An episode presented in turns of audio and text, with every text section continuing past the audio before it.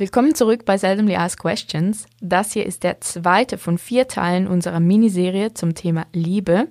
Falls du die erste Folge verpasst hast, empfehlen wir dir zuerst Folge Nummer 11 mit dem Titel Was ist Liebe anzuhören.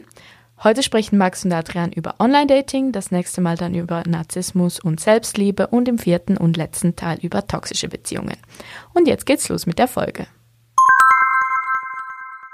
Willkommen bei Seldomly Asked Questions, dem Podcast, bei dem wir selten gestellte, aber stellenswerte Fragen besprechen. Mir gegenüber sitzt Max, ein Philosoph, und ich bin Adrian, ein Psychologe. So schimpfen wir uns und wir diskutieren hier immer gerne über philosophische oder psychologische Themen oder andere gesellschaftlich relevante Themen oder auch einfach Sachen, die uns interessieren. Wir hoffen, sie interessieren euch auch. Und ähm, wir beginnen aber immer mit einer Sau-Question, der seldomly asked unrelated question. Aber du hast vorher schon gesagt, sie wird gar nicht so unrelated, die du mitgebracht hast. Ich lasse mich jetzt überraschen. Ja, genau. Max, Max kennt sie nicht. Wir enthalten sie einander vor, meistens. Also die Frage heute ist, ich weiß nicht, ob es mal in deinem Leben passiert ist, dass du in dieser Situation warst, aber stellen wir uns mal vor, du wärst auf einer Dating-App und du würdest Profile sehen, wo würdest du mehr die Augen rollen? Wenn jemand schreiben würde, ich mag Reisen oder ich mag alle Sorten von Musik. Oder, oder alternativ kannst du auch sagen, was dein größtes äh, Pet Peeve ist auf Dating-Apps, was Leute in ihrer Biografie schreiben. Vaccinated oder unvaccinated. Ah ja. Das denke ich auch, dass da, das stört mich bei beiden Seiten. Aber ich glaube, bei, also geimpft schreiben Leute einfach, weil sie nicht Kontakt haben wollen mit Leuten, die so bewusst ungeimpft hinschreiben. Mhm. Das kann ich noch mehr nachvollziehen, aber es stört mich generell, dass das Thema da ist. Aber was du vorhin gesagt hast mit dem, ich mag alle Musik, das kenne ich mehr so aus dem Real-Life-Dating oder so, dass, dass sich jemand anspricht irgendwo und du fragst dann so nach und die Person hat gar keinen Clou, wie sie so das Gespräch weiterführen soll. Ja. Und es wird dann so komplett langweilig und du musst selbst so das Gespräch so voll vorwärts bringen. Und du fragst dich, warum mache ich ihm so viel Arbeit? Du hast doch angefangen, mit mir zu reden. Ich hatte das mal in der Bar, wo ja. mir jemand vorgestellt wurde und ich habe dann so gesagt, ja, und was machst du so? Und dann hat sie gesagt, ja, ähm, ja, nichts eigentlich. Und dann habe ich gesagt, ja, aber also was arbeitest du? Und er hat gesagt, ja, es ist langweilig. Und dann habe ich so gesagt, ja, hast du irgendwelche Hobbys? Und dann hat sie gesagt, ja, nein, eigentlich nicht. Und dann war es einfach so, still und ich habe so gedacht, warum zwinge ich dieses Gespräch so ja. vorwärts? Du hast doch angefangen. Vielleicht hat sich schon da das Interesse verloren. Wahrscheinlich hat sie, als ich gefragt habe, was hast du für Hobbys, gedacht, das ist ein Idiot. Was, hast du schon mal jemanden gesehen, der geschrieben hat, ich mag Reisen? Oder was hast du, was war das andere Beispiel? Ja, nein, also in meiner Erfahrung, ich habe das super häufig gesehen und ich dachte immer, ja, wer von uns reist nicht gerne? Ich meine, gut, ich kann mir vorstellen, es gibt ein paar Leute, aber das sind so die am wenigsten diskriminierenden Sachen in der wenn man über Informationen nachdenkt, also wie man sich am besten... Tinder-Profil ist nur gut, weil es irgendeinen diskriminierenden Teil drin hat. Nein, wie, wie sagt man das? Man, man grenzt sich damit am wenigsten von anderen Leuten ab, wenn man mhm. genau die Sachen sagt, die die meisten Leute ähm, auch gut finden und so breit gefächert wie möglich. Ich meine, ich verstehe schon, dass manche Leute vielleicht das Bedürfnis haben, sympathisch rüberzukommen und eben ja etwas zu schreiben, was möglichst viele andere Leute gut finden, aber andererseits ist das dann auch am wenigsten erfolgsversprechend, um jemanden zu finden oder schnell jemanden äh, bei jemandem zu wissen, okay, die Person passt wirklich gut zu mir, weil sie mag genau die gleichen weirden Sachen. Ja. Und ähm, ja, es ist dann so, ja, wer, wer reist denn nicht gerne? Wenn ich so diese Dating-Apps im Kopf habe, dann ermutigen sie einen ja möglichst keck irgendwie was hinzuschreiben oder möglichst kecke, genau. lustige, freche Prompts irgendwo aufzuschreiben, ja. dass man so raussteht aus der Masse. Es war richtig lustig, weil ich habe mal so ein Profil gesehen, wo drauf stand, ähm, I like taking long strolls along the beach with my boyfriend until the LSD is wearing off and I realize I'm dragging a, a shopping cart through the parking lot of a supermarket oder so. Es ist halt so, eine, so ein lustiger Spruch und ich dachte so, oh, das ist super, super lustig, total ähm, originell. Und dann habe ich das einfach nochmal gesehen und nochmal gesehen und irgendwie dann einfach so gemerkt, dass das ziemlich viele Leute schreiben. Wahrscheinlich sind auf so Dating-Apps einfach so drei, vier richtig kreative, coole Singles und die anderen sind alle geklaut, also die Sprüche. Ja.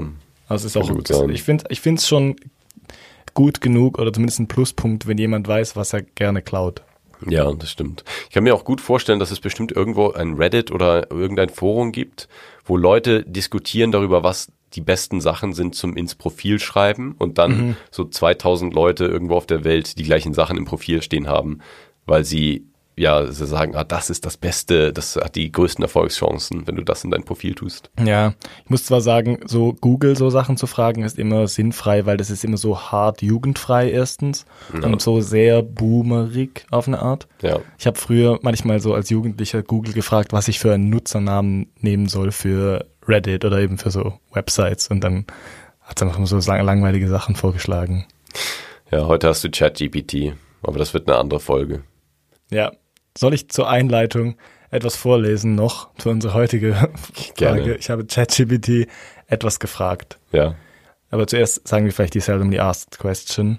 Ja, genau. Es ist nämlich, also es war, wir müssen uns vielleicht ein bisschen entschuldigen. Es war nicht so unrelated. Also wir machen weiter mit Online-Dating.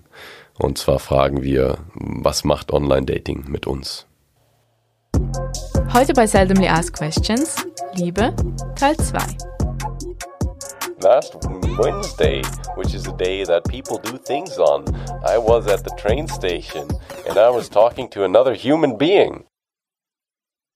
Ich habe einfach noch kurz aus Witz zu Hause ChatGPT gefragt, wie es Herr der Ringe weiterschreiben würde. Aber es war ein bisschen langweilig und dann habe ich gedacht, wir nehmen ja eh noch auf. Ja. Und ich frage ChatGPT einfach mal, wie ähm, Leute sich schreiben würden auf Tinder im Mittelalter. Und dann habe ich noch geschrieben in German, weil ich dachte, ich will es nicht alles übersetzen. Ja, Und. ChatGPT kann mega gut Deutsch, ist ja also eigentlich nicht überraschend, oder? Ja, Aber es war überraschend für mich. Also ich, ich habe ein bisschen Erfahrung mit so Sprachmodellen und ich weiß, dass die in einigen Sprachen eben sehr gut oder sehr viel verwendet werden und dann eben sehr gut trainiert sind. Und in anderen Sprachen funktioniert das wahrscheinlich Ah, nicht so okay. gut. Also ich glaube nicht, dass ChatGPT alle Sprachen so gut kann. Aber, Aber Deutsch, und Englisch sind sicher Deutsch, Englisch, ähnlich. ja. Ja. okay. Also es hat, ich habe das gefragt und dann hat es geschrieben, certainly. Person A, die die Konversation anfängt, sagt, seid gegrüßt, edle Maiden. Ich muss jetzt schon lachen. Ich kann das nicht unaffektiert vorlesen, tut mir Okay, leid. ich kann es ich kann's machen für dich. Ja, ich mache jetzt mal kurz weiter. Okay. Seid gegrüßt, edle Maiden. Euer Antlitz hat meinen Blick gefangen und ich konnte dem Rechtswischen nicht widerstehen. Wie steht es um euren Tag? Person B. Guten Tag, werte Herrschaft. Ich bin dankbar für unsere Übereinstimmung und eure schmeichelhaften Worte. Mein Tag verläuft gut, umgeben von Jubel und Frohsinn auf der Burg. Das ich so geil, dieses Klischee. Wenn, wenn Menschen nur so auf Tinder schreiben würden, dann wäre die Welt in Ordnung. Und wie geht es euch an diesem feinen Tage?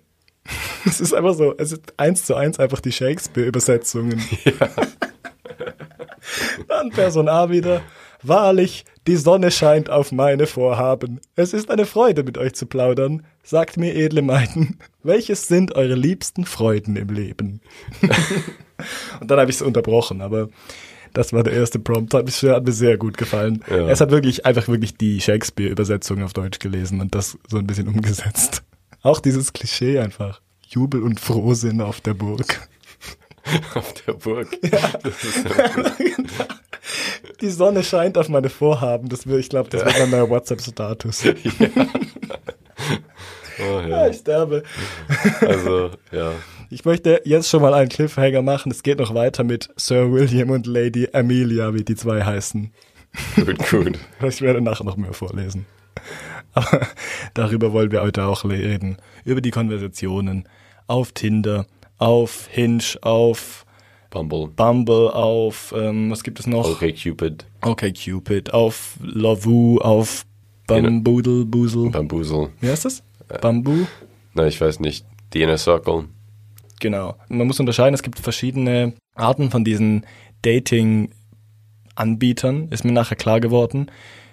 Die, die ich als, als erstes als junger, sehr, sehr junger Mensch, möchte ich mal sagen, im Kopf hatte, waren halt sofort diese Mobile-Apps, wo man selber matcht und ähm, quasi das alles auf, äh, einrichtet. Aber die ganz alten von diesen Portalen waren ja mehr so Parship und so. Ja. Und die machen den Match für einen selber. Also die sind ja diese Matchmaking-Portale. Also du gibst einfach an, was dir gefällt und die suchen dann jemanden für dich und schlägt dir Leute vor, oder? Elite-Partner. Die Plattform für Singles mit Niveau. Also nicht für uns. Aber es war, Ja, ja, das also- hat mich schon immer interessiert, ob das funktioniert. Oder muss man dann, muss man da sein Zeugnis hinschicken oder was? Ich weiß auch nicht. Ich war immer sehr skeptisch. Aber vielleicht können wir nochmal ähm, ganz früher anfangen, weil wir haben uns ein bisschen überlegt auch, ähm, was war denn früher so das Pendant zu Online-Dating? Mhm. Ich würde mal sagen, es gab früher so Zeitungsannoncen, oder? Wo Leute hingeschrieben haben, Was sie suchen. 26 Jahre weiblich sucht einen professionellen Angler. Das ist eben auch geil. Wir haben, das, also du hast vollkommen recht, das sind diese ganz alten Möglichkeiten. Oder zum Beispiel so Speed-Dating in Bars oder sowas. Genau, Speed Dating. Aber schriftlich ist es schon Zeitschriften. ja. Und uns in unserer WG wurde eine Zeitschrift geschenkt, weil die aus Versehen abonniert wurde. Und dort stehen auch immer solche Dating, also so, wie sagt man, so Kontaktanzeigen drin. Ja. Es geht sehr oft so ein bisschen um so alternative Medizin und so. Die Anzeigen, die Kontaktanzeigen sind alle gleich. Es geht immer so um die Natur und um so sehr, sehr, sehr starke so Gefühlsthemen. Zum Beispiel so kleine Kräuterhexe 56 sucht einen empathischen Magier für gemütliche Stunden. so. Das sind so die Einträge, wo ich so denke, wer meldet sich da? Und denkt, ja, das bin ich. Ja. Das ist ja komplett textbasiert. Also das ist schon sehr abstrakt, finde ich. Und ähm, ich finde, da sieht man am deutlichsten den Kontrast mit unseren heutigen Dating-Apps wie Tinder. Dann hast du schon erwähnt, der nächste Schritt, oder ich weiß nicht, ob dazwischen noch was war, aber es gibt so natürlich diese alten ähm, Websites oder Apps. Ich glaube, es waren damals noch Websites wie ähm, Elite-Partner. Das ist ein Konzern in Hamburg übrigens, der heißt Parship Meet Group. Und da ist Parship dabei, da ist Elite-Partner dabei, da ist eHarmony dabei. Ah. Also es sind alles so diese Matchmaking-Portale, die da unter einen Hut Das sind gebügelt gar keine werden. Konkurrenten, die sind alle im selben, im selben Haus. Ja, Ja, interessant. Ähm, aber ja, also das ist natürlich immer noch eine andere Erfahrung, wenn du da eben jemandem zugewiesen wirst oder wenn hier Leute vorgeschlagen werden. Und dann haben wir natürlich die heutigen Apps, wo man selbst äh, swiped und natürlich maximale Kontrolle hat quasi, nur dass man eben dann äh, immer noch angewiesen ist darauf, dass die Person zurückswiped. Und ich finde, da ist schon interessant, mal zu beobachten, wie sich das verändert hat und was das für Auswirkungen eben auf unser Erleben haben kann und auf unser Verhalten oder auf unser Hirn. dass es so salonfähig wurde, kommt eben gerade daher, dass man selber plötzlich gehandelt hat. Weil ich glaube, dass, also in Anführungszeichen sage ich jetzt wirklich verwerfliche, was manche Leute vielleicht gedacht haben von Parship oder von Elite-Partner war oder was sie so abgeschreckt hat, war, dass du wie dein Liebesleben so aus der Hand gibst und sagst, ja, ihr müsst jetzt halt für mich jemanden finden, weil alleine kann ich es nicht. Und ich glaube, das, was es wirklich so salonfähig gemacht hat, ist, dass man jetzt einfach selber swiped und natürlich, dass auch viel, viel mehr Leute verwenden. Ja, ja, ich weiß nicht, was es war, aber ich glaube auch, dass dieser, dieser Gedanke, dieses, ah, ich bekomme es sonst nicht hin, deswegen muss ich auf eine äh, Dating-Website zurückgreifen, das war früher so ein Ding, warum es viele Leute nicht gemacht haben. Und irgendwie hat es es dann geschafft, das einfach salonfähig zu werden und einfach so eine akzeptierte Form des Dating zu werden. Ich, ich glaube auch vielleicht hat es damit zu tun, dass es ein viel, eine viel kürzere Aufmerksamkeitsspanne erfordert und viel mehr wie so ein Spiel ist. Einfach rechts oder links swipen, das ist super einfach. Und das aktiviert halt auch dieses Belohnungssystem, weil du nie weißt, ob jemand dich zurückliked, aber wenn es ein Match ist, ist es natürlich super cool. Und da hast du gleich Ja. so eine, so eine Dopaminantwort. Lass uns später noch genau über dieses Gamifizierungsthema reden. Das finde ich extrem spannend. Ja. Ich bin mir aber nicht ganz sicher, ob das so krass zutrifft, wie das manchmal behauptet wird. Das kannst du mir vielleicht besser erklären. Was ich nur noch kurz ergänzen wollte, du hast ja vorher gesagt, ah, die Konkurrenz, das ist alles unter einem Dach.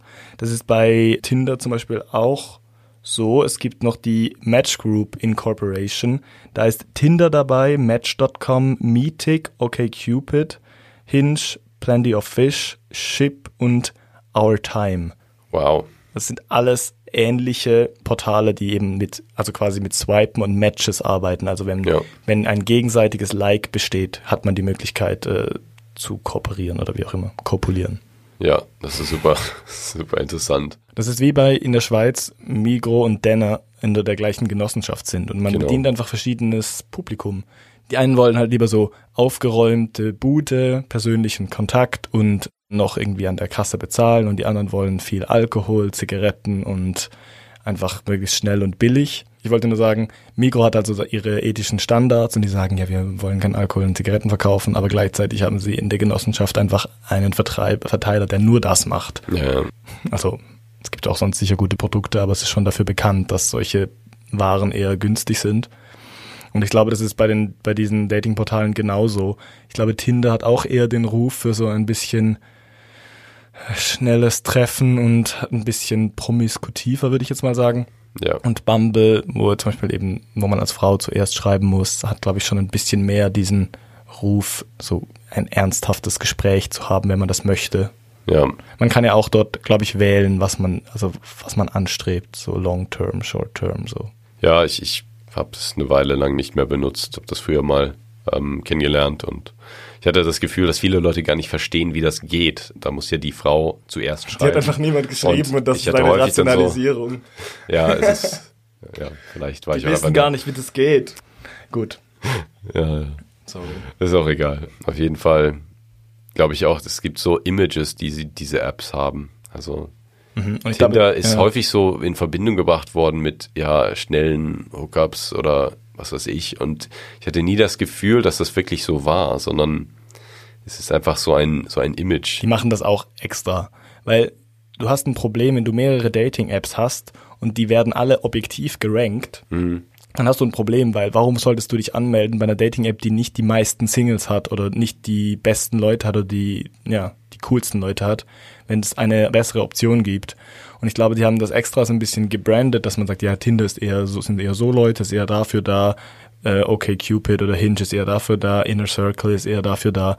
Das ist, wird ganz bewusst so gemacht, bin ich überzeugt von. Ja, genau, das denke ich auch. Deswegen macht Hinge auch so viel Werbung mit irgendwelchen Influencern, die irgendwelche cringy Memes posten ähm, und zu sagen, oh, also so, so hypothetische Geschichten. Siehst so, du das ja, auch ständig? Das wollte ich dich fragen. So, Ich sehe das Hey, ständig. ich bin gerade auf Hinge, der Dating-App. Ja. Und ich mache das und das so, als wär, würden sie es so casual erwähnen. Es sind immer so Szenarien, so, oh, mein Hinge-Date ist so cool, weil es hat so verständnisvoll äh, auf dieses eine, die, diese eine Nachricht geantwortet, die ich geschrieben habe. Und es ist immer, das ist so ultra, ge, es ist ultra fake. Gibt es das schon lange Hinge? Ich habe das vor zwei Wochen oder so das erste Mal gehört, hat mir das jemand es- erzählt. Es gibt es seit Jahren. Seit Jahren krass. machen die Werbung mit Influencern und halt auch vielen verschiedenen. Ich sehe das immer wieder von verschiedenen Accounts.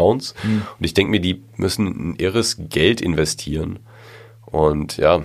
Das war eben so ein Moment, wo ich gedacht habe, wieder, mein Handy hört zu, weil ich erst vor kurzem mal über Hinge geredet habe und jetzt plötzlich diese Werbung überall sehe. Ah, ja. Aber eben, das wäre mir halt früher nie aufgefallen. Ja, nee, aber ich glaube, bei Hinge würde ich mich nie anmelden, weil ich einfach denke, warum müssen die so, so viel Werbung schalten? Wenn es organisch gut laufen würde, dann wäre es, wäre es ja kein Problem. Aber das Problem ist wahrscheinlich, dass es nicht ausreichend unterschiedlich ist von Tinder und deswegen müssen sie sich irgendwie absetzen von Tinder. Aber es gibt keine, keine Merkmale in der App, die eigentlich, ja, Ja, also anders eben, sind. eben Hinge ist nicht in diese Meet Group Incorporation, glaube ich. Ja, Habe ich nicht vorgelesen, oder? Nee. deswegen wollen sie wahrscheinlich den, den Marktanteil von Tinder. Ah, doch, ist es auch dabei, sorry. Ach so, okay. Also dann müssen die das wahrscheinlich wirklich so irgendwie abgrenzen. Ja, Aber eins ist klar, die haben alle so ein bisschen ihre Richtungen und stereotype Darstellung. ja. Und das, das macht einfach diese Gruppen aus. Ich glaube, gerade wenn man auch noch so differenziert bei sexueller Orientierung zum Beispiel. Ich glaube, es gibt zum Beispiel Apps, wo eher Menschen in der LGBTQ-Community anspricht. Ich denke auch, dass man das Gefühl hat, dass die Algorithmen unterschiedlich funktionieren und man vielleicht je nachdem, wie attraktiv man sich, für wie attraktiv man sich selbst hält oder wie man seine Chancen einschätzt, dass man vielleicht zu einer anderen Dating-Plattform geht. Tinder hatte ja lange diese Elo-Zahl. Hast du davon schon mal gehört? ähm, nicht detailliert. Aber du weißt, was ich meine. Ja. Sie haben einen quasi geratet, wie attraktiv man war und hat, hat man wie eine Punktzahl gegeben und das dann am Anfang vor allem gematcht, also ging es sehr oberflächlich nur um die Attraktivität. Ja. Diese Elo-Zahl kommt übrigens vom Schachspielen. Hm. Wenn man jemanden schlägt, der besser ist als einer, dann wird quasi bei beiden Punktestanden berechnet und dem einen abgezogen und dem anderen gegeben. Also es ist kein Ah. absolutes Kontinuum, aber es gibt so einen Algorithmus dafür, Ja. der quasi ausrechnet, wie gut das du bist. Also wenn du jetzt eine 5 bist im Schachspielen oder auch im Datingmarkt von mir aus Ja. und ich eine 7, aber wir matchen, Mhm. dann ratet's mich ein bisschen runter und Ja. dich ein bisschen hoch. Ja. Tinder hat das aber nicht mehr. Ich hab auf Tinder immer bemerkt, dass so Profile, die ich für attraktiver befunden habe, immer am Anfang waren. Also es war immer so zwei, drei Profile, die ich für sehr attraktiv empfunden habe und dann waren so ja durchschnittliche Profile Genau. danach. Und dann kamen irgendwie nach 20 oder so immer mal wieder so ein attraktives Profil, wo ich schon das Gefühl hatte, das hat System. Der Algorithmus funktioniert so, dass es dir am Anfang immer diese Top-Singles, also die selber als Top eingeratet, also eingeschätzt hat, Ja. die schlä- schlägt es dir am Anfang vor, dass du halt dran bleibst und motiviert bist. Und dort streut es dann immer noch die ein, die dich geliked haben. Also du siehst dann so Frauen, wo du dir nicht sicher bist, ob die real sind als Mann. ja, Und dann einfach so ab und zu normale Leute. ja, Das sind die, die dich geliked haben. Und dann kommen wieder so, so Leute, die so komplett out of reach sind für dich. ja. Also es ist einfach meine subjektive Einschätzung jetzt, aber der Algorithmus funktioniert auf jeden Fall so, dass er höher geratete Leute mischt mit Leuten, die dich geliked haben, Ja. so dass du quasi einerseits interessiert bist, weiter zu swipen und die Leute anzugucken und andererseits ab und zu mal ein Match hast. Ja, ja, genau. Da hast du nämlich am Anfang dann das Erfolgserlebnis, wenn du dann so ein, zwei nach rechts swipest und dann denkst, oh, cool, schon ein Match. Und ähm, dann hast du wahrscheinlich mehr Engagement oder bleibst länger dran. Genau, das Lächerliche ist nur, dass du denen natürlich nicht angezeigt wärst, die irgendwie doppelte Punktzahl haben von dir oder so. Also ich weiß nicht genau, von wo bis wo das geht. Die halten ja auch ihre Algorithmen so mehrheitlich geheim.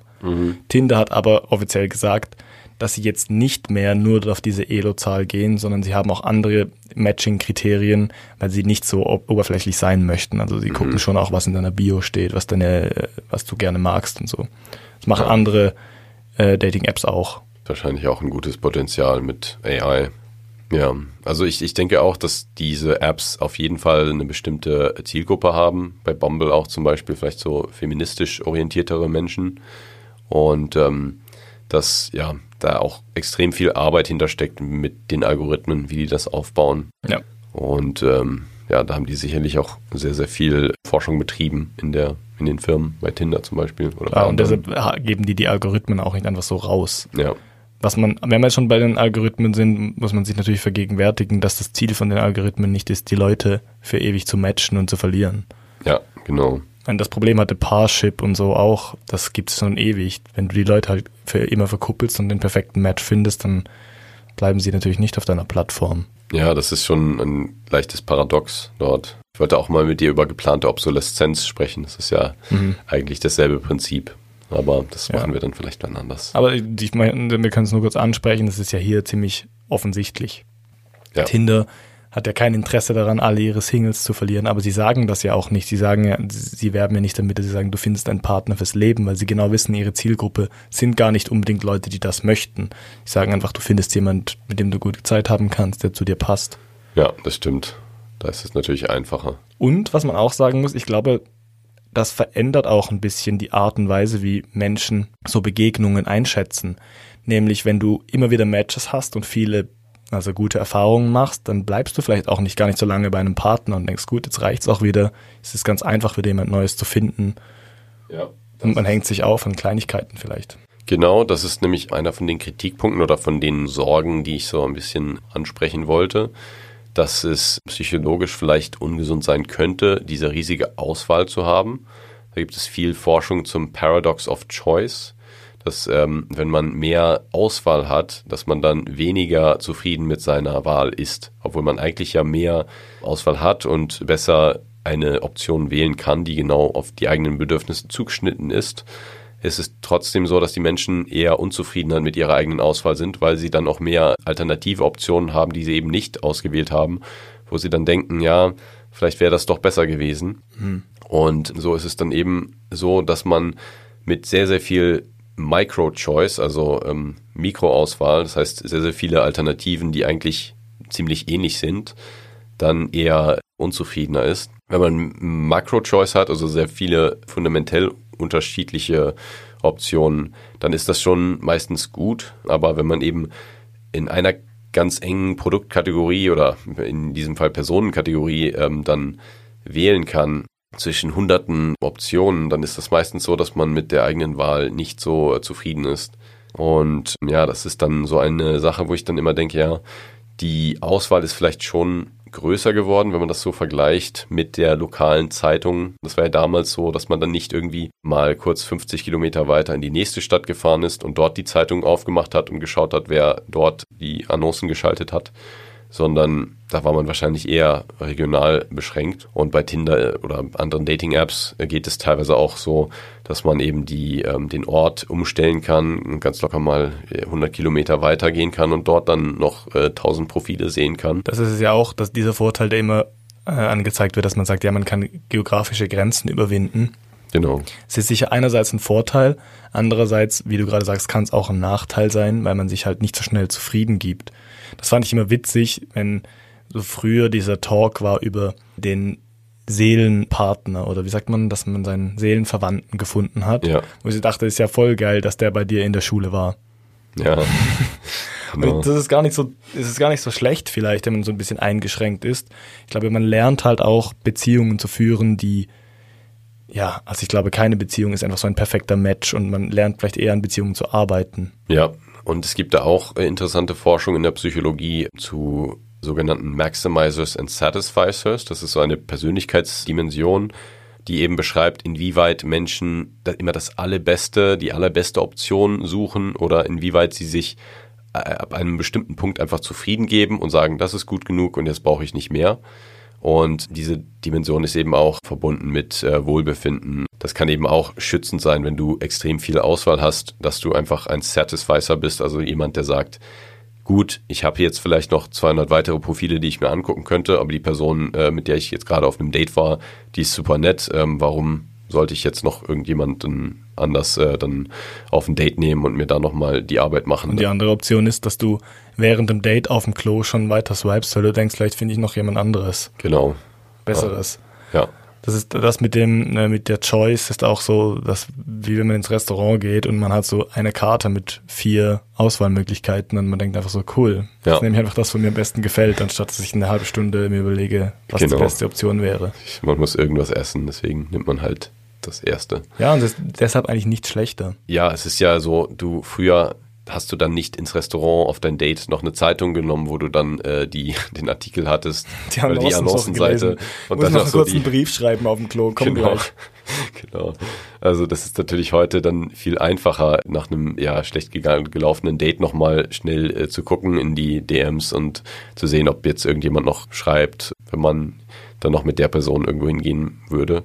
Das ist alles viel spontaner geworden und geht viel einfacher. Und da führt es natürlich dazu, dass sogenannte Maximizer, also Leute, die immer das Beste rausholen wollen, dann auch es schwieriger haben, zufrieden zu sein oder hohes Wohlbefinden zu haben in, in, in einer Welt, in der sie so viele Optionen haben, dass sie eigentlich erdrückt werden von dieser ganzen Auswahl. Kurzer Verweis auf die SAQ zur Selbstoptimierung, wo wir über Perfektionisten und High Achiever geredet haben. Ja, Das ist eigentlich ein ähnliches Prinzip dahinter, stimmt. dass man sich mit wenig Aufwand mit ähm, dem besten Effekt zufrieden gibt.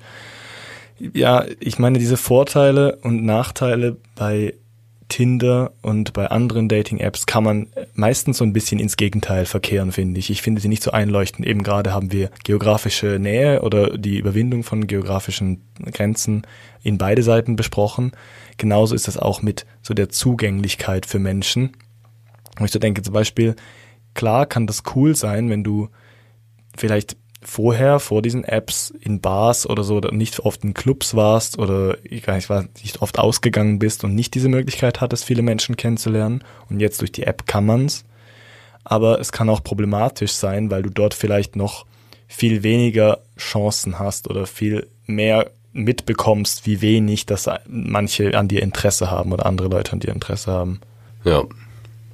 Ich denke, dass es die Lebenswelt der Menschen angleicht. Also wenn du zum Beispiel in einem Dorf wohnst, irgendwo auf dem Land, dann kannst du jetzt viel eher die gleiche Erfahrung haben wie jemand in der Stadt, der swiped. Du musst deinen Radius einfach nur größer stellen, aber dann hast du auch so 100 Profile, die du anschauen kannst und wo du dann dich durchswipen kannst. Und in der Großstadt war es früher wirklich eine andere Lebenswelt, weil die Menschen konnten in eine Bar gehen und dann äh, Leute treffen und es gab so viele Leute. Und auf dem Land, da hattest du, da kanntest du jeden und da wusstest du genau, ob es dann ähm, verfügbare Singles in deinem Alter gibt oder nicht.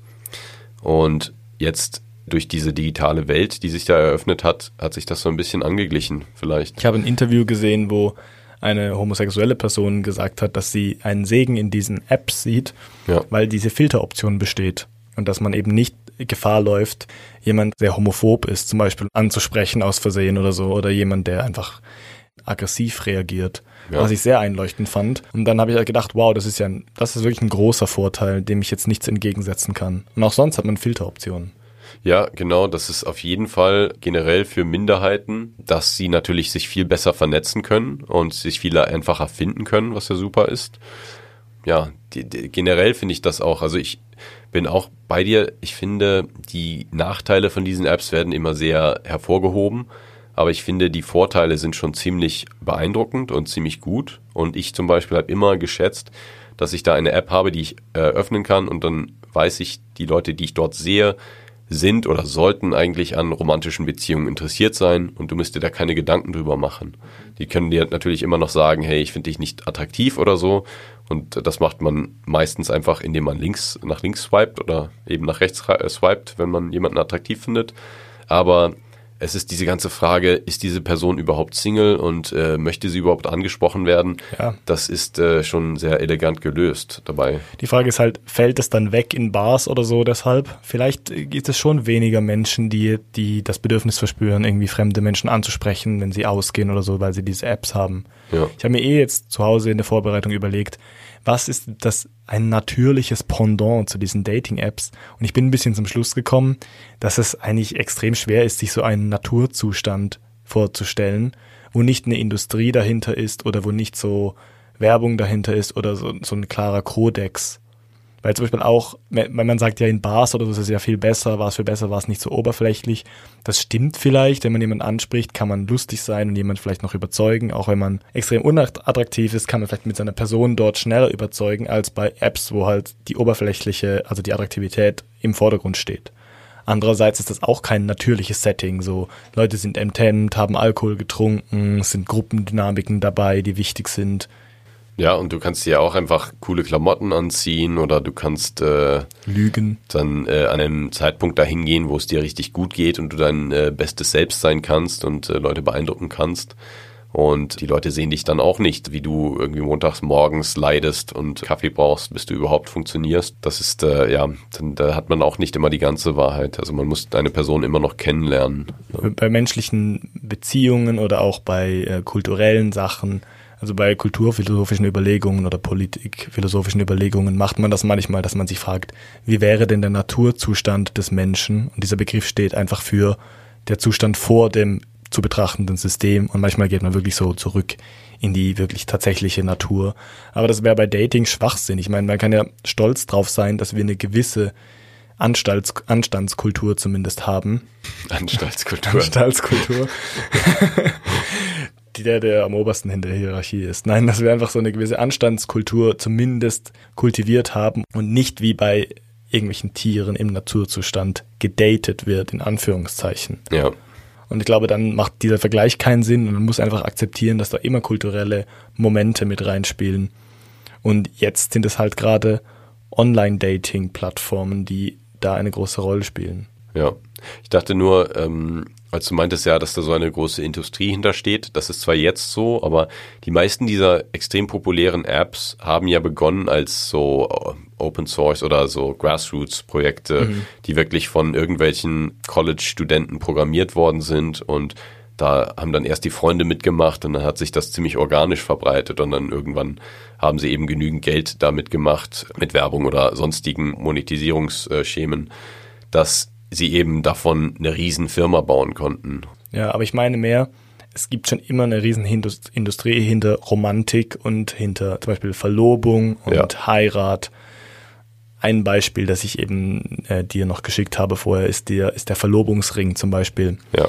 Dass das eigentlich erst in den 1930er Jahren mit einer Werbekampagne von De Beers, die, das ist eine ähm, Diamanten Corporation, also die so Diamanten verkaufen und die haben fast das Monopol auf allen so Mining-Firmen auf der ganzen Welt. Und die haben eine Werbekampagne gestartet, wo es hieß, ja, du liebst deine Frau eigentlich nur, wenn du ihr einen Diamantring schenkst zur Verlobung. Und vorher war das nie ein Thema. Und der Witz ist auch, Diamanten sind inhärent eigentlich fast nichts wert. Ja. Also es ist einfach nur so, sie haben einfach sich gefragt, wie können wir möglichst viele Diamanten verkaufen und trotzdem so tun, als wären sie sehr viel wert und dann haben sie einfach das Angebot extrem verknappt und sie trotzdem teuer verkauft für so Romantikzwecke. Ja. Das ist ein Beispiel. Oder auch Hochzeiten, die einfach extrem teuer sind zu planen, obwohl Geburtstage gleich viel kosten wird, also weniger kosten würden mit dem gleichen Material. Naja, das ist schon ein geniales Argument so, aber liebst du deinen Partner oder deine Partnerin denn nicht? Ja, genau, das ist immer das Argument dabei. Ja. Und ich glaube auch Tinder und Bumble und Co. und Hinge sind in diesem, in diesem Romantikgeschäft halt drin. Und das meinte ich auch vor mit dem Algorithmus, der nicht ausgelegt dafür ist, dass du endlich zufrieden bist. Obwohl man da auch sagen muss, das ist halt auch eine soziale Norm, die wir vielleicht irgendwann nicht mehr haben, dass wir sagen, man muss einen Partner fürs Leben finden. Vielleicht sucht man halt einfach einen Lebensabschnittspartner auf Tinder und geht dann wieder auf Bumble zurück oder auf Inner Circle oder ja. was weiß ich, was es alles gibt. Ja, das kann ich mir auch vorstellen, dass es vielleicht, also ich habe das Gefühl, es geht so ein bisschen in die Richtung, dass die Gesellschaft sich, sich dahingehend öffnet. Das stimmt natürlich, das ist ein bisschen konträr mit dem traditionellen Modell von du findest einen Partner oder eine Partnerin fürs Leben mhm. und dann heiratet man und dann bezahlt man sehr viel für eine Hochzeit und dann ähm, ja, ist äh, aus, aus die Maus. Was ich nachvollziehen konnte, war eine Kritik an den Apps und die war nämlich von einer Studie äh, in den USA mit circa 900 Singles, die mitgemacht haben. Da ging es um den The Mere Holding Effekt, haben sie das genannt. Und es war einfach eine Studie dazu, was man so für Gefühle oder Wahrnehmungen gegenüber der Person hat, die man liked oder sieht auf dem Handy, wenn man das Handy in der Hand hält. Und das allein hat schon gereicht, ein Handy in der Hand zu halten und quasi wie diese Metaphorik von jemandem in der Hand haben, im Kopf zu haben, dass die Leute weniger als Personen wahrgenommen wurden und mehr so objektifiziert wurden. Wow, ja. Weil die Kontrollbedingung äh, war dann, dass sie es nur angucken durften und nicht anfassen und es hat so automatisch quasi geswiped. Hm, wow. Ja, das ist super interessant. Ich dachte intuitiv auch einfach dieses Leute mit Bildern nebeneinander ja, zweidimensional sehen. Zweidimensional sehen nur schon. Genau, einfach ein Bild schon haben, das bringt schon sehr viel mehr ja, Informationen und das dann swipen zu können nach rechts oder nach links, das objektifiziert das Ganze schon um einiges mehr, als wenn man sich dann die Mühe machen muss, da jemanden anzurufen oder eben darauf wartet, dass dann ein Match gemacht wird von der Plattform oder von, ich weiß nicht, es gab früher sicherlich auch so Beziehungscoaches oder Matchmaker, die einfach dann Klienten hatten und dann Menschen miteinander äh, verbunden haben oder vorgeschlagen haben einander. Und was da auch, ja, sorry, was? Ja, das ist einfach diese Kontrolle, die man jetzt darüber hat, hat sich natürlich erhöht und dadurch ist man eher agierender, also Subjekt und die andere Person in Form des Profils wird eher zum Objekt. Das äußert sich dann auch im sogenannten Ghosting. Ja. Ich würde jetzt kurz eine Pinkelpause machen für uns und dann geht's weiter mit Ghosting und ich will noch den Rest vom Drama, ChatGPT-Drama im Mittelalter vorlesen. Das ist gut, da freue ich gut. mich drauf.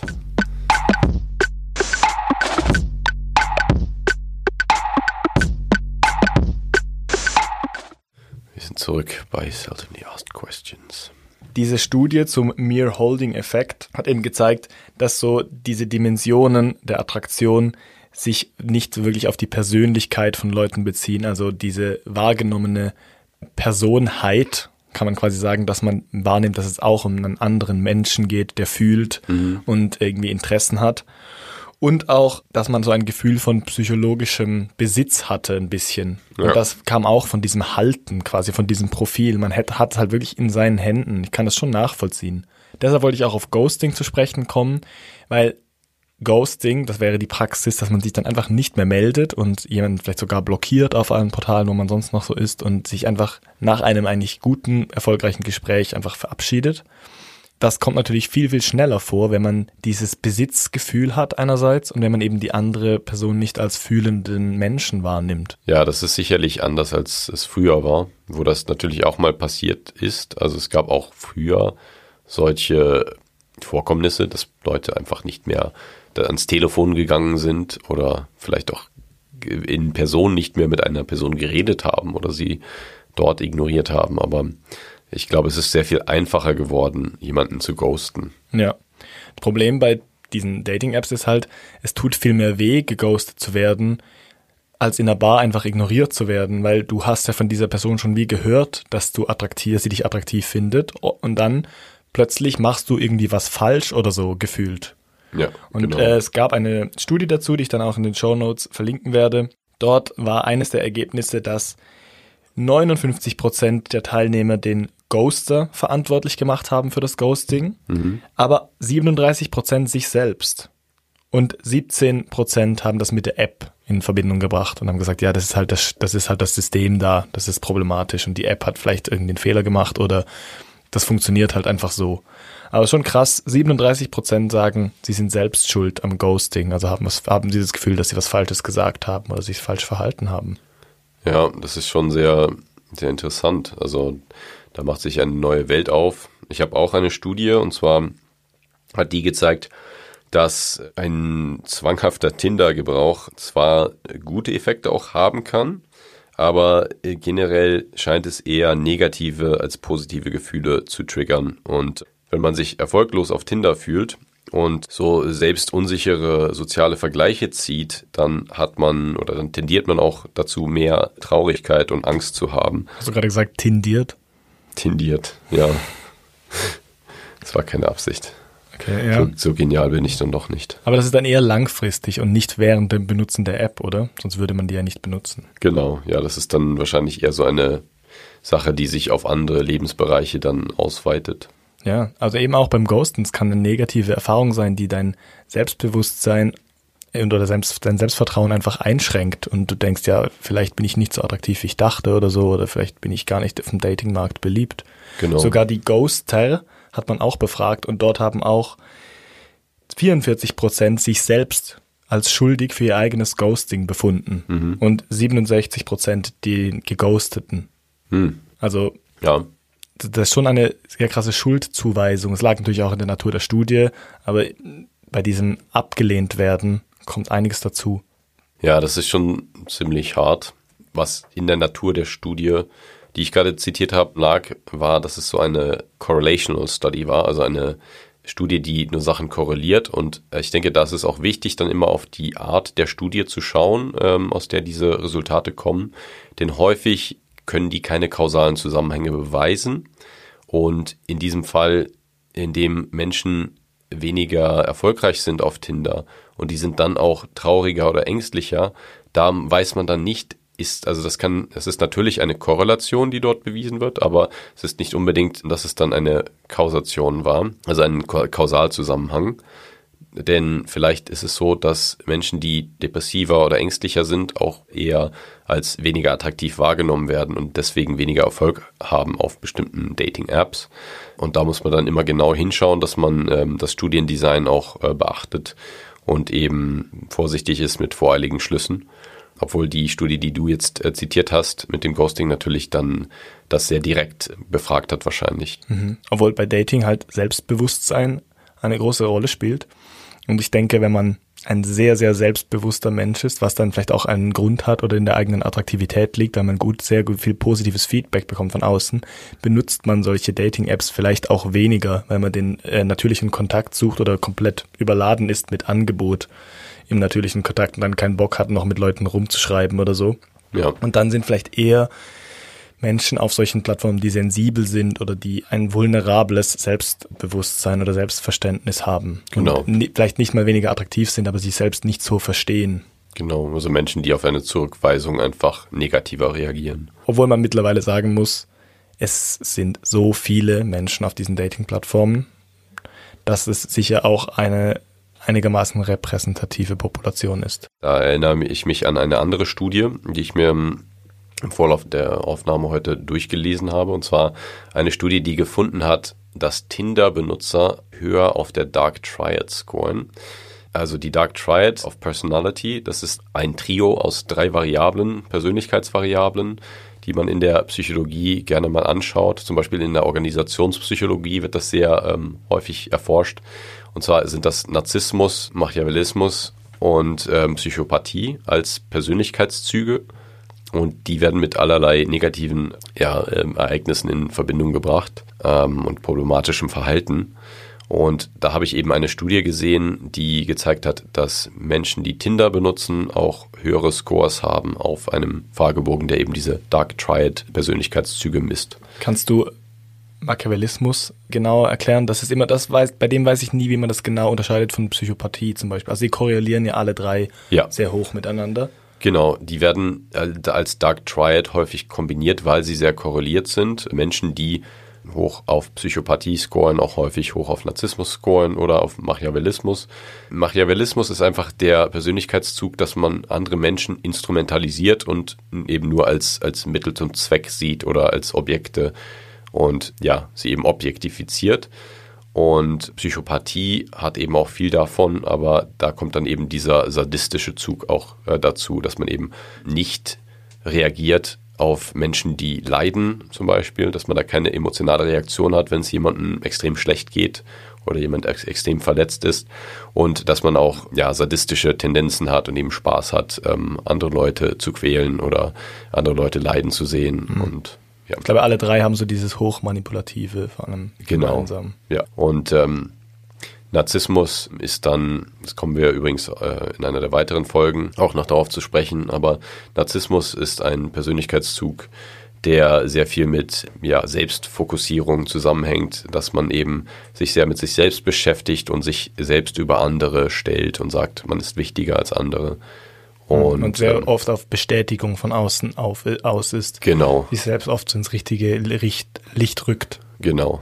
Kurzer Exkurs dazu. Der Fürst oder der Prinz von Machiavelli, von daher kommt es ja. Genau. ist ein echt lesenswertes Buch, einfach zur politischen Philosophie, weil dieser Begriff kommt daher, dass Machiavelli in diesem Buch, also der Fürst oder der Prinz, die- je nach Übersetzung, beschreibt, wie man erfolgreich ein Imperium aufbaut. Und es sind einfach sehr, sehr pragmatische und teilweise, also es kommt einem so vor, sehr sadistische Tipps. Also man sagt dann so, ja, vernichte deine Feinde, wenn du in ein Dorf gehst und es le- überleben irgendwelche Verwandte von dem Thronfolger, den du gestürzt hast, musst du die alle töten. Und er hat es sehr, sehr pragmatisch geschrieben für das Italien damals.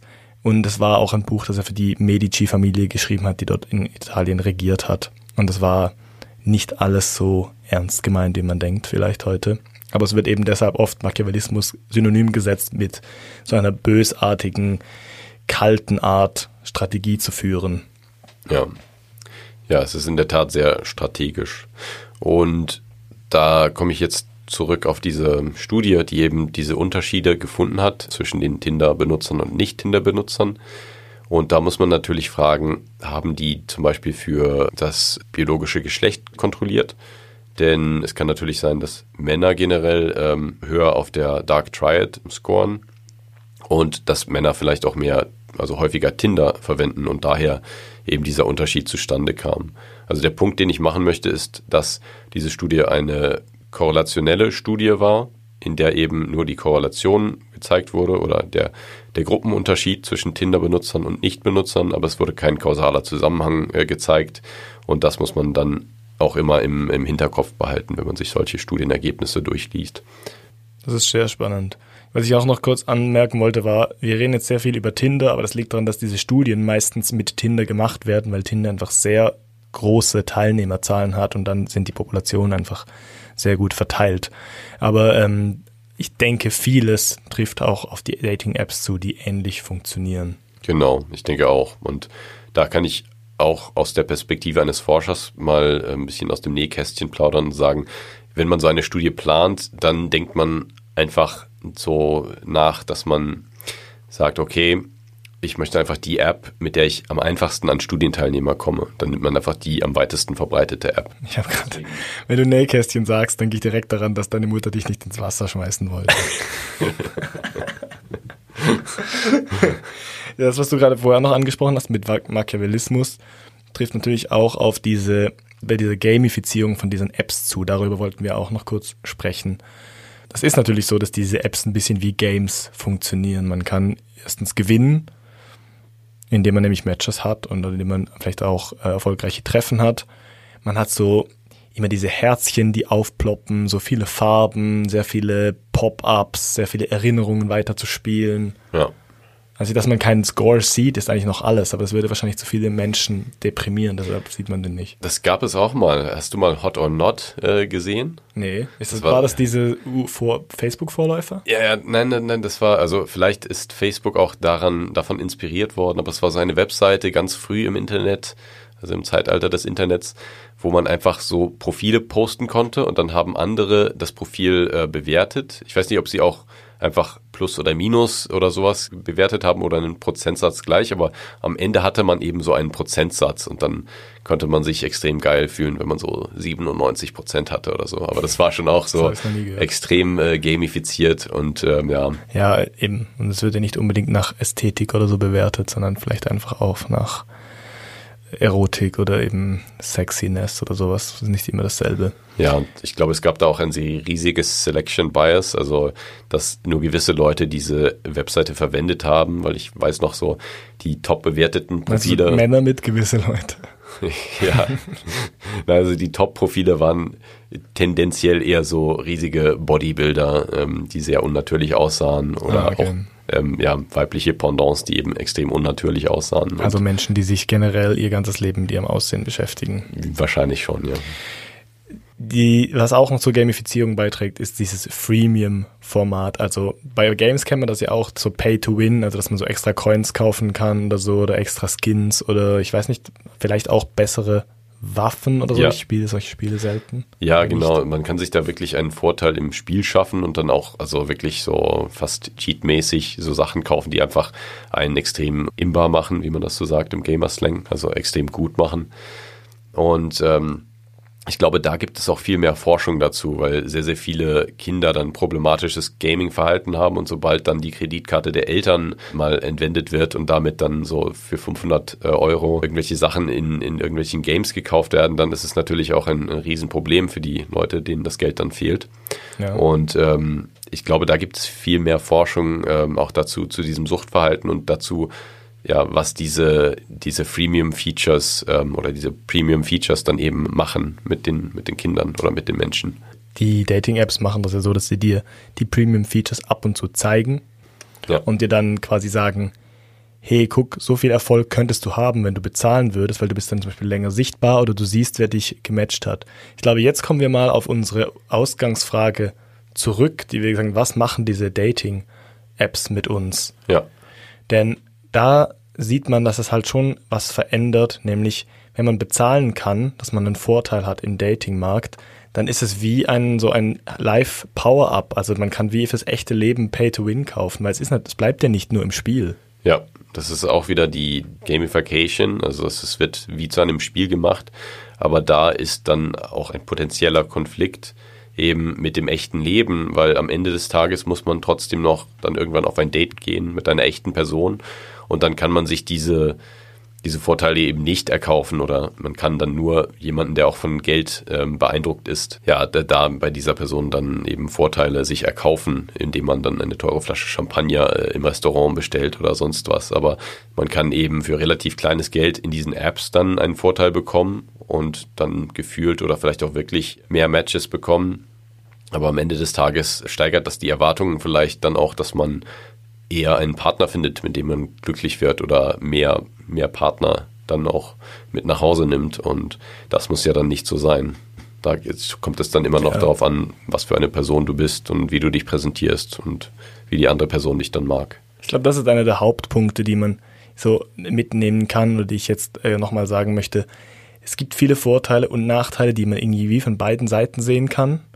Und ich glaube, das ist so ein bisschen das Learning. Die durch so Digitalisierung von gewissen Dingen ändert sich zwar die Tradition in Anführungszeichen, die man hatte, aber ich glaube, dass die Menschen nicht so dumm sind, dass sie einfach verkommen dabei, sondern man lernt im besten, die, die, die was draus lernen wollen, lernen was draus und die, die auch im echten Dating-Leben sich vielleicht seltsam verhalten hätten oder Misserfolge hatten, hatten das halt auch da und werden auch dadurch unglücklich. Ich möchte nur sagen, zum Beispiel, sagen wir mal, du kaufst jetzt so diese Premium-Features und du siehst immer, wer dich geliked hat, holt dich das vielleicht auch auf den Boden der Tatsachen zurück und du siehst, hey, in dieser App habe ich diese Beliebtheit und vielleicht muss ich andere Standards ansetzen, um vielleicht auch die wahre Liebe zu finden. Ja, also ich fand es auf jeden Fall immer sehr interessant und ich habe es schon zur Kenntnis genommen, wie viele Matches ich früher hatte. Und das ist schon etwas, was einem natürlich auch Informationen gibt. Also man kann da lernen über sich und das ist so eine Frage, die früher immer so unbeantwortet war. Man wusste nie, wie erfolgreich man wäre, weil man hatte immer relativ wenige Interaktionen im, im echten Leben. Und hier kann man das jetzt viel einfacher mal erfahren. Ja, ich glaube, diese, dieser Hass, den man, oder die Stigmatisierung, die man früher hatte bei Dating-Apps, der verschwindet halt langsam einfach, dass die Leute lernen, damit umzugehen, wissen, wo Probleme sind. Ich meine zum Beispiel, es gibt ja auch dieses Adult Dating-Sites, die niemand, bei denen niemand glaubt, dass es die wirklich gibt. Ja. Die Leute haben ja auch da gelernt, damit umzugehen und nicht jemand, der und niemand, der irgendwie online so illegal Serien piratet, irgendwo, der äh, klickt dann immer auf diese Ads und so, weil er glaubt, dass das wahr ist. Ich glaube, man, man ist nicht unbedingt Digital Native oder nicht, aber umso jünger die Leute sind, umso mehr sie das gewohnt sind, desto weniger wird es stigmatisiert und man lernt damit umzugehen und hat Vorteile sowie auch Nachteile. Genauso wie es vorher auch war mit sexistischem, wenn eine Frau ihr Taschentuch fallen lässt, dann ist das ein Zeichen, dass man es für sie aufheben darf und dass vielleicht Interesse da ist. Es war mhm. ziemlich genauso bescheuert. Mhm. Und ich glaube, man hat noch Vorteile und Nachteile. Ja, und ich denke auch früher gab es sicherlich Menschen, die ähm, aus diesen Begegnungen gelernt haben und eben ihre Schlüsse gezogen haben. Und dann gab es vielleicht Menschen, die sich gedacht haben, okay, jetzt hat dieser Hut, dieser Hüteladen einen neuen äh, Hut für 300 Dollar, dann kaufe ich mir den, genau dann bin ich so. erfolgreicher bei den, bei den Frauen. Wenn du jetzt, wenn du keine Studien mehr hast, die du erklären willst, dann komme ich jetzt zu unserem Ende des Mittelalterdramas. Passt perfekt. Okay, ja, gerne. also ich habe ChatGPT dann gefragt, ähm, wie das denn wäre, wenn die weiter tindern würden und sich dann aber zufällig treffen ja. und dann wissen, dass sie, also dass sie das selbst sind, das rausfinden. Ja. Und ähm, ChatGPT hat dann gedacht, ich habe anscheinend höhere An Anforderungen an ein Theaterstück und hat mir noch die Namen der Charakteren verraten. Ja. Sir William und Lady Amelia. Lady Amelia. Wir kommen zur Szenenbeschrieb. Ein belebtes mittelalterliches Fest. Sir William, ein Ritter in glänzender Rüstung, und Lady Amelia, eine Adlige, sind beide in ihre Smartphones vertieft. Plotto. Sie stoßen versehentlich zusammen und lenken dabei die Aufmerksamkeit des anderen auf sich. Sir William, erschrocken, meine Entschuldigung, edle Dame, ich wollte euren Weg nicht versperren. Lady Amelia schaut von ihrem Telefon auf. Keine Notwendigkeit für Entschuldigungen, wackerer Herr. Es war meine eigene Unaufmerksamkeit, die zur Kollision führte. Finde geil, dass die aber sonst so mega höflich sind. Sie betrachten einander genauer, in Klammern. Sir William, beim königlichen Hof, ihr seid Lady Amelia. Das ist auch dieser Ausruf. Lady Amelia, Augen weit geöffnet. Sir William, wahrlich, welch glückliche Begegnung. Es scheint, als hätte das Schicksal in unsere digitale Verabredung eingegriffen. Sir William, in der Tat, wie wunderbar, dass unsere Wege sich hier kreuzen. Doch wie kamt ihr dazu, mich auf Tinder zu entdecken, milde Dame? Lady Amelia, nun, Sir William, ich muss ein Geständnis ablegen. Hinter meinem digitalen Profil verbarg sich mein wahres Antlitz in der Hoffnung, eure Aufmerksamkeit zu erregen. Ende. das ist so geil. Oh Mann. ChatGPT hat einfach noch gedacht, ja komm, ich unterstelle dir noch das Motiv, dass sie von Anfang an einfach nur den matchen wollte. Das ist richtig gut. Ey, bei 1000 Followern spielen wir das nach. das ist Gold. Ja, es ist schon genial, aber irgendwie ein, ein Plothole, dass sie dann doch Smartphones haben. Ja, ich habe aber auch gesagt, was wäre, wenn Tinder im Mittelalter, wie hätte er das sonst machen sollen? Vielleicht oder mit so Notizblöcken oder mit so einem, einem Jungen, der dann hin und her läuft und äh, so die, die Zeichen. Amelia, Fragezeichen, mit den Jungs nach links slappst, ist es ja, nach rechts ist es nein. Okay, ich glaube, das war's für heute. Es wird nicht besser. Es wird zu niveaulos. Vielen lieben Dank fürs Zuhören und unbedingt uns ähm, auf Tinder nach rechts, ist das Gute? Ja. Rechts swipen und auf Spotify eine gute Bewertung abgeben und auf Apple Podcasts eine gute Bewertung abgeben und auf Podcast-Portalen eurer Wahl eine gute Bewertung abgeben und uns Sau- und Sackfragen schicken, die ihr habt auf Instagram at ein Sack voll Freude. Genau. Wir hoffen, dass die Sonne auf eure Vorhaben scheint und äh, dass ihr uns tüchtig liked und abonniert. Bis zum nächsten Mal. Danke. Ciao. Das war Seldomly Asked Questions, produziert durch Freely Media. Artwork Christoph Heffelfinger.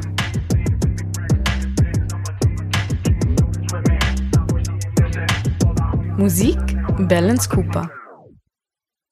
Habe ich dir eigentlich erzählt, dass ich auf diese Athos Peninsula wollte in Griechenland, aber sie mich nicht gelassen haben? Uh, nein. Weißt du, was nicht? das ist? Nein. Es gibt in, in Griechenland im Norden eine Halbinsel, wo so orthodoxe Mönche wohnen. Oh, ah, ja, doch. Hast du Ah, erzählt. Athos heißt es genau. Und du kannst dort nur hin, wenn du so zwei Wochen vorher mindestens dich anmeldest online und dann musst du deinen Ausweis mitschicken, weil du darfst nur als Mann dorthin, nicht als Frau. Mhm. Ja. Weil der Witz ist, passt auch zur heutigen Folge, die haben noch nie eine Frau gesehen, oder das heißt es zumindest, und Ja. sie wollen auch keine sehen. Und dann schicken sie dir einen Brief nach Hause, ob du gehen darfst oder nicht. Und als ich da war, war ich dann schon so ein bisschen zu spät, so anderthalb Wochen. Ah, okay. Aber das hätte ich schon gerne gesehen einerseits, aber dann habe ich auch gedacht, wenn sie nicht wollen, dass Leute kommen, dann muss ich die jetzt auch nicht erzwingen, oder?